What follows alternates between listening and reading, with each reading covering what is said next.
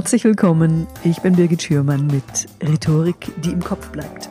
Dem Podcast für alle, die sich mit ihrem Vortrag von der Masse abheben wollen. Heute hören Sie die Folge 109, neun rhetorische Stilmittel, die Ihren Auftritt aufpeppen.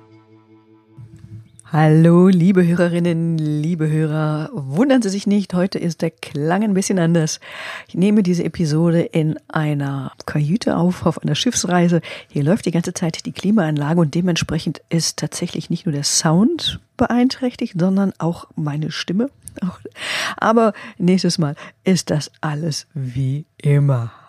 Ja, Thema heute sind die rhetorischen Stilmittel. Also in der letzten Folge lernten Sie bereits, in 108 lernten Sie bereits sieben rhetorische Stilmittel kennen. Und da ich ja wirklich ein bekennender Fan der Stilmittel bin, möchte ich das heute vertiefen und ich stelle Ihnen neun weitere Stilmittel vor.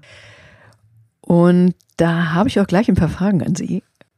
Was haben Twittern, Toppen und Tindern gemeinsam? Was meinen Sie? Und aufploppen, entschleunigen und blank ziehen. Und Harzen, Nerd und Digger, was geht?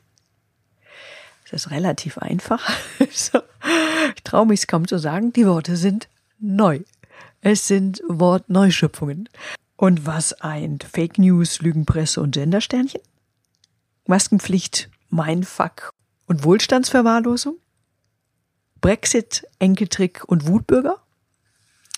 Auch einfach. Diese Begriffe sind neu zusammengesetzt.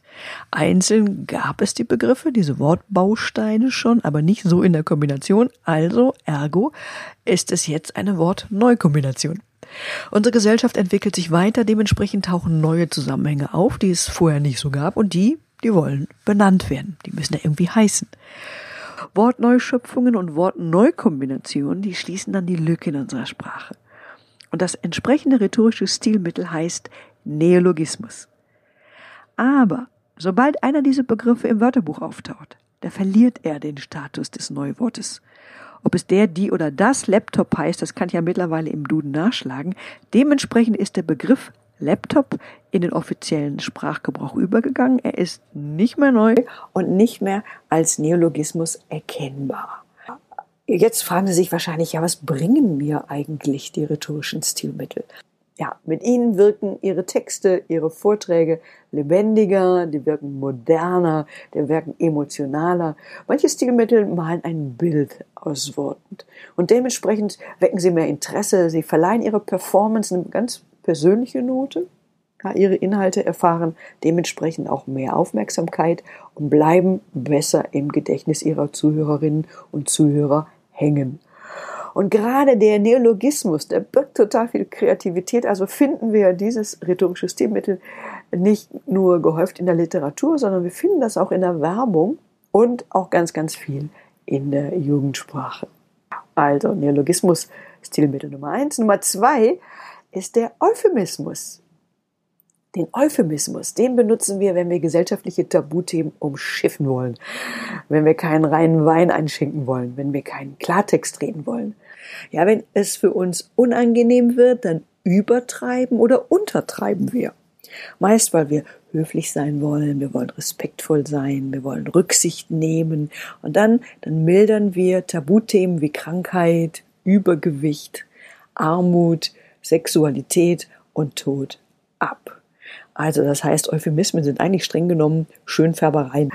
Wir sagen bildungsfern, wenn wir denken, Mann ist der oder die dämlich. Wir sagen einschläfern statt töten, Fake News statt Lügen, dritte Zähne statt Gebiss, Seniorenresidenz statt Altersheim. Wir sagen, er oder sie ist kräftig, vollschlank, füllig, korpulent, adipös statt dick. Wenn jemand stirbt, sagen wir, das zeitliche Segnen, von uns gehen, friedlich entschlafen oder den Löffel abgeben. Wir sagen Entsorgungspack statt Müllhalde, Ehrenrunde drehen statt sitzen bleiben, Betriebsoptimierung statt Entlassung. Wir müssen leider die Preise anpassen statt wir erhöhen die Preise. Nullwachstum für Stillstand. Babys machen Bäuerchen und sie rülpsen nicht. Und das Maurerdekolleté, das steht für den blitzenden Allerwertesten. Ja, das dritte Stilmittel, das ist das semantische Gegenteil von Euphemismus, und zwar der Dysphemismus. Der Dysphemismus, der verschleiert nicht. Er färbt nicht schön, er wertet nicht auf, sondern ganz im Gegenteil. Er wettet ab. Schlecht reden statt schönreden. Saftschubse statt Flugbegleiterin. Penner statt Obdachloser. Ungeziefer statt Insekten. Sich zusammenrotten statt versammeln. Fixer statt Drogenabhängiger. Terroristen statt Gegner und Glotze statt Fernseher. Viertens, das Diminutiv wiederum ist eine Variante des Euphemismus. Wollen wir ein Päuschen machen? und ein Pläuschen halten. Ich habe da noch ein Problemchen. Können wir das mal bei einem Käffchen besprechen? Mein viertes Stilmittel heute verkleinert Nomen. Wir verniedlichen, indem wir ein Lein oder ein Chen dranhängen.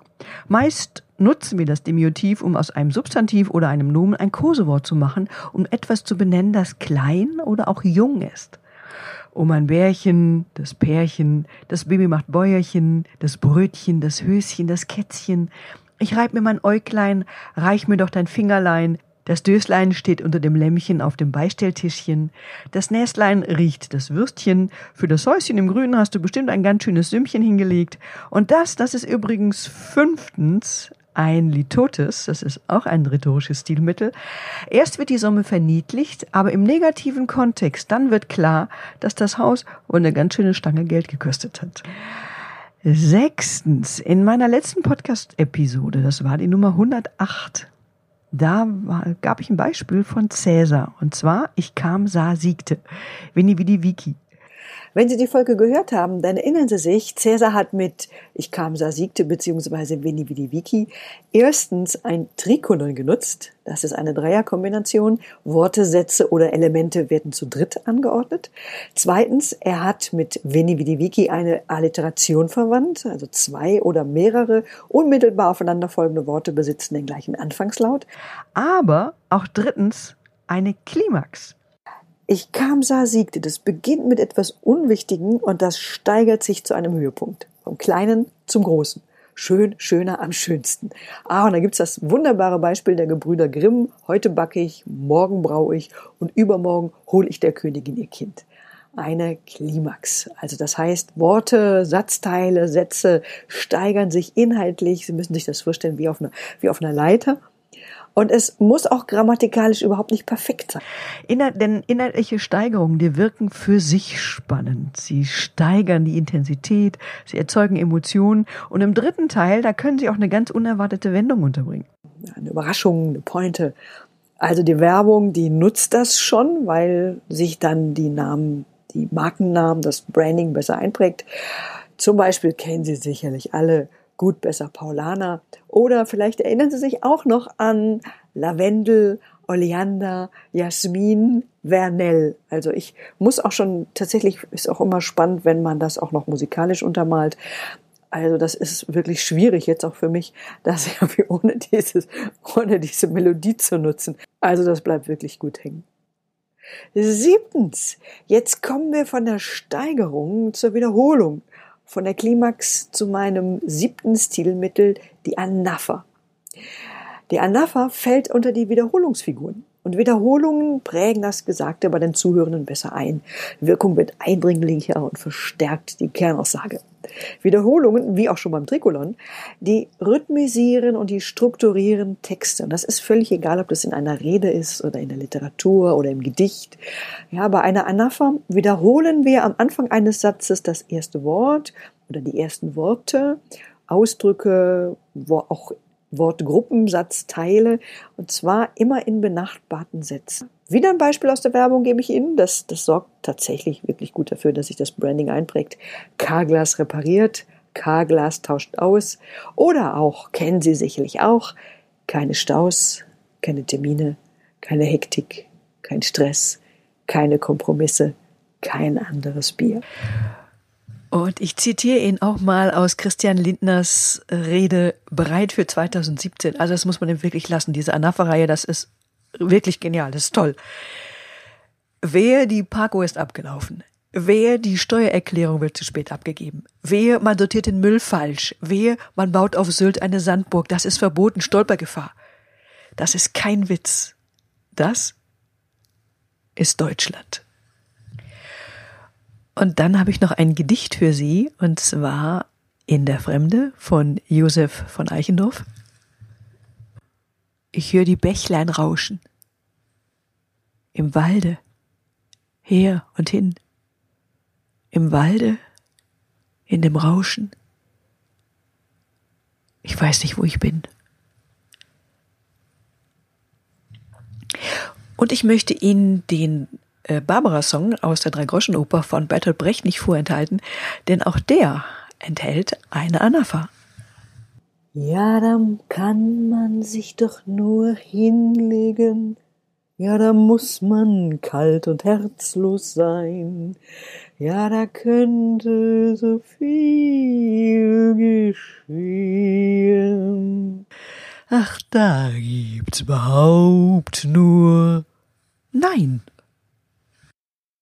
Mein Stilmittel Nummer 8 gehört auch zu den Wiederholungsfiguren, nur beginnt es nicht mit demselben Wort, sondern endet mit ihm.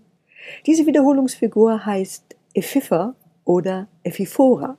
Super Beispiel ist Ende gut, alles gut. Und Sie hören schon, mehrere aufeinanderfolgende Sätze enden mit demselben Wort oder derselben Wortgruppe. Die Ephifa, die wirkt ganz genauso wie die Anapha. Sie verstärkt ihre Aussage, ihre Texte werden einprägsamer und werden strukturierter. Ah, ich gebe Ihnen ein wunderschönes Beispiel, und zwar aus dem Liebeslied von Rio Reiser, heißt für immer und dich. Ich sing für dich, ich schrei für dich, ich brenne und ich schnei für dich.